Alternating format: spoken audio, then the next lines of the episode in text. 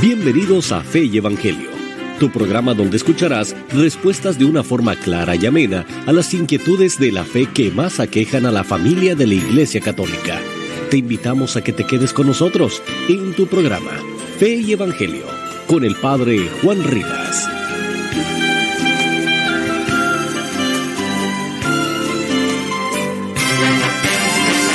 ¿Qué tal, queridos amigos? Un gran saludo del Padre Juan Rivas, acá de esta tierra de, ranas, arena, sol y palmeras. Aquí desde Quintana Roo les mando un gran saludo para prepararnos para un nuevo Pentecostés. Es muy importante este Pentecostés. Tenemos que pedirle, recordemos lo que nos está diciendo el Evangelio, porque propiamente no necesitaríamos ya ni predicación ni nada. Si le rezábamos al Espíritu Santo y pusiéramos atención a las lecturas, bastaría eso. ¿Qué acabamos de leer? ¿Qué acabamos de escuchar en la misa? Acabamos de escuchar la historia de Hechos de los Apóstoles, donde Pablo y Silas uh, están predicando el Evangelio y los acusan, los condenan por predicar el Evangelio, los mandan a azotar y los meten a un calabozo es muy importante que tú veas ese calabozo, que te metas ahí para que veas lo que está pasando y, que sientas los azotes de esos apóstoles, por lo menos que te los imagines. El calabozo era como un sótano que tenía un agujero, por ese agujero se pone una escalera de madera, se los digo porque he estado allá en San Pietro en Víncole, donde Pedro estuvo allá, se meten una escalera de madera, ah, bajan a los prisioneros, les ponen grilletes en los pies, cierran las puertas de las escaleras, cierran, las puertas de las cárceles, de, la cárcel donde estaba cada uno, y sacan la escalera y se sale el carcelero y tapa el, agujero. De ahí no se sale ni el chapo. De ahí no se sale nada. Nunca van a escuchar toda la historia. Nadie, nadie se escapa de ahí. Entonces, están ahí Pablo y Silas en ese lugar frío, en ese calabozo lleno de cucarachas, de ratas, y a medianoche, dice la lectura de los Hechos Apóstoles, si no me equivoco, capítulo 19, dice, se pusieron a cantar, alabar al Señor con salmos. Alabaré, alabaré, alabaré, alabaré, alabaré a mi Señor. Alabaré, alabaré. estaban cantando ahí y los presos dice, estaban todos escuchando, admirados aquellos hombres ahí, después de ser flagelados, después de estar y de haber, además de ser inocentes, porque los demás quién sabe, pero ellos eran inocentes, se ponen a cantar. ¿Qué hubiéramos hecho cualquiera de nosotros? Dios no escucha mi oración, a mi Dios no me hace caso, Dios no, ¿eh? ¿por qué me sucede esto a mí si yo no he hecho? Así estaríamos nosotros.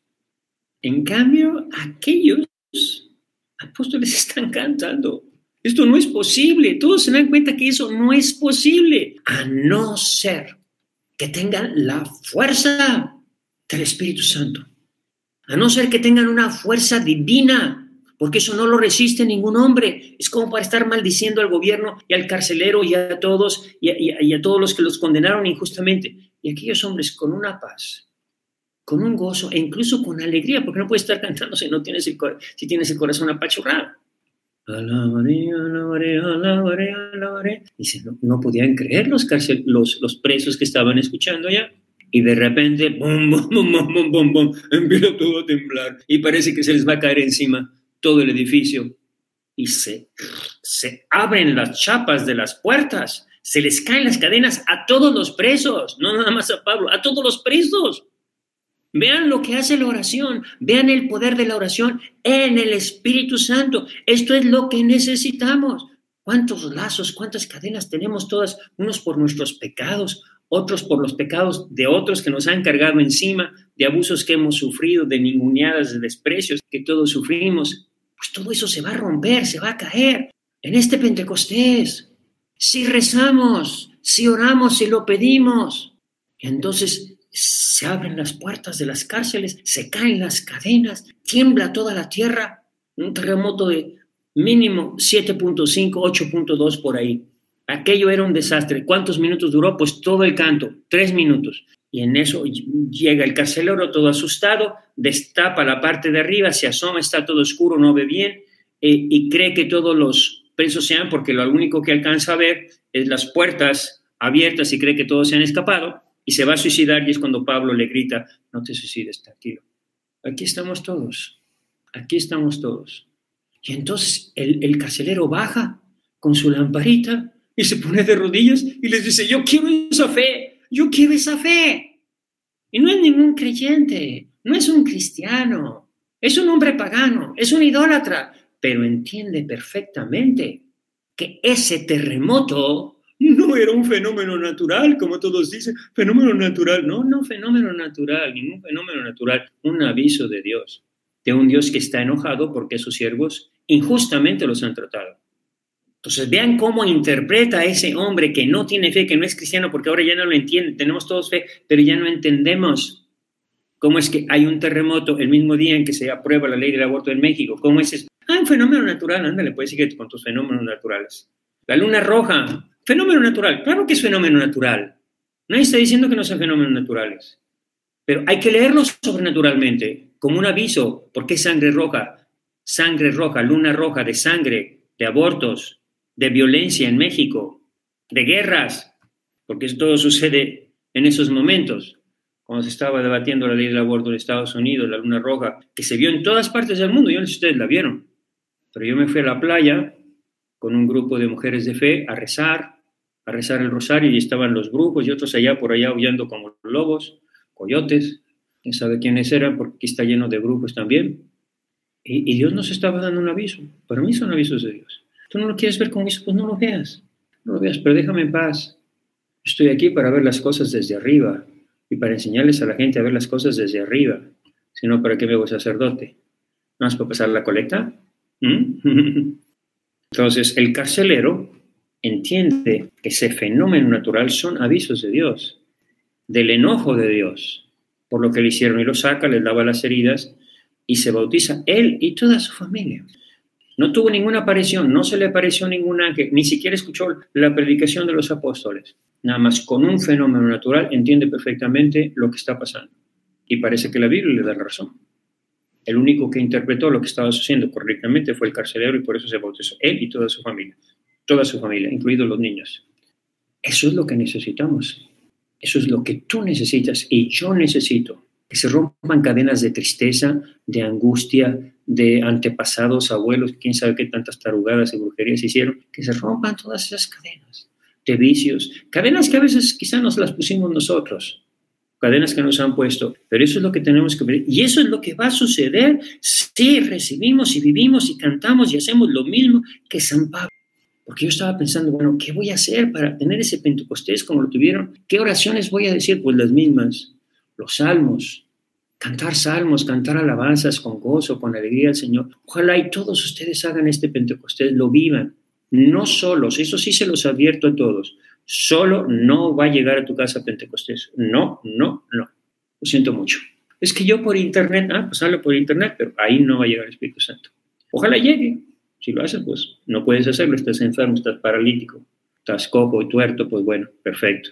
Dios puede suplir. Pero si es nada más porque tienes miedo y porque no te da la gana y porque no quieres y porque eres egoísta y siempre has vivido solo, pues bueno, no creo que llegue el Espíritu Santo ahí. El Espíritu Santo llega a la comunidad y más si es una comunidad mariana, una comunidad mariana, como en Pentecostés, como en el capítulo cuarto de los Hechos de los Apóstoles. También después de que los apóstoles habían sido castigados y se ponen a hacer oración y a cantar salmos, vean los salmos, está el capítulo cuarto. ¿Por qué se irritan las naciones contra tu Mesías? Se han unido Pilatos y Herodes contra tu Mesías. Y dice la Biblia, en ese momento, mientras estaba toda la comunidad, la comunidad en oración, retembló el lugar donde estaban y todos quedaron llenos del Espíritu Santo. ¿Por qué tienes miedo? Porque tienes enfermedades, porque tienes angustia, porque tienes tristeza, porque tienes depresión, porque tienes... Eso no viene de Dios. Y si no viene de Dios, Dios te puede librar de todo eso. Entonces pídele a Dios eso, pídele a Dios. Vamos a pedir el Espíritu Santo, es lo que dice San Lucas. Dios dará el Espíritu Santo a quien se lo pida. El don del Dios altísimo.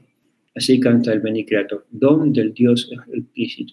Ven Espíritu Santo, llena los corazones de tus fieles y enciende en ellos el fuego de tu amor. Quítanos los miedos, quítanos los temores, quítanos las angustias, quítanos las tristezas, quítanos esta opresión que sentimos, de este malestar que sentimos.